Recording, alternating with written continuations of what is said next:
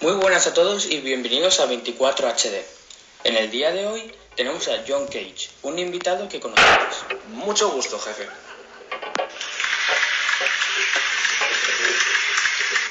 Si quieres empezar diciendo quién eres y a qué te dedicas. Sí, encantado. Yo me llamo John Milton Cage Jr., soy un compositor art- eh, artista y filósofo. Podemos hablar de uno de tus grandes éxitos, el 433. Mi pregunta es, si la obra entera es en silencio, ¿crees que pudo haber sido un fracaso o algo por el estilo? Mm, posiblemente hubiera sido un, hubiera sido un pequeño fracaso en la, en la composición, pero la, mi intención era que se escucharan todos los sonidos que realizaba la gente.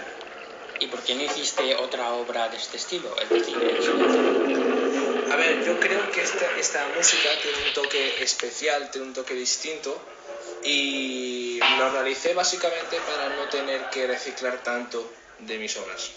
¿Y tus padres también eran compositores o músicos? Claramente mi padre era, eh, no, disculpa, mi, mi padre era inventor y mi madre era periodista. Yo me decanté por la música porque la vi como una, una faceta que me fomentaba mejor la, en la vida. Comprendo. Y ya que eres uno de los mejores haciendo música aleatoria, ¿puedes explicarnos en qué consiste? Sí, claro, sería un placer. A partir de 1950 se introduce la música aleatoria, que está basada en elementos no regulados por pautas establecidas.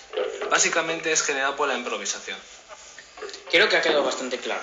Por cierto, ¿admiras a algún compositor y por qué? Sí, claramente, yo admiro a Beethoven, a Vivaldi, a Domenici Scarlatti, que fueron uno de mis mejores eh, músicos y pues admiraba su música y pues me inspiré en ella porque desarrollaban facetas distintas en la música. Entiendo. Muchas gracias por estar aquí, Kate, y nos vemos en el siguiente programa.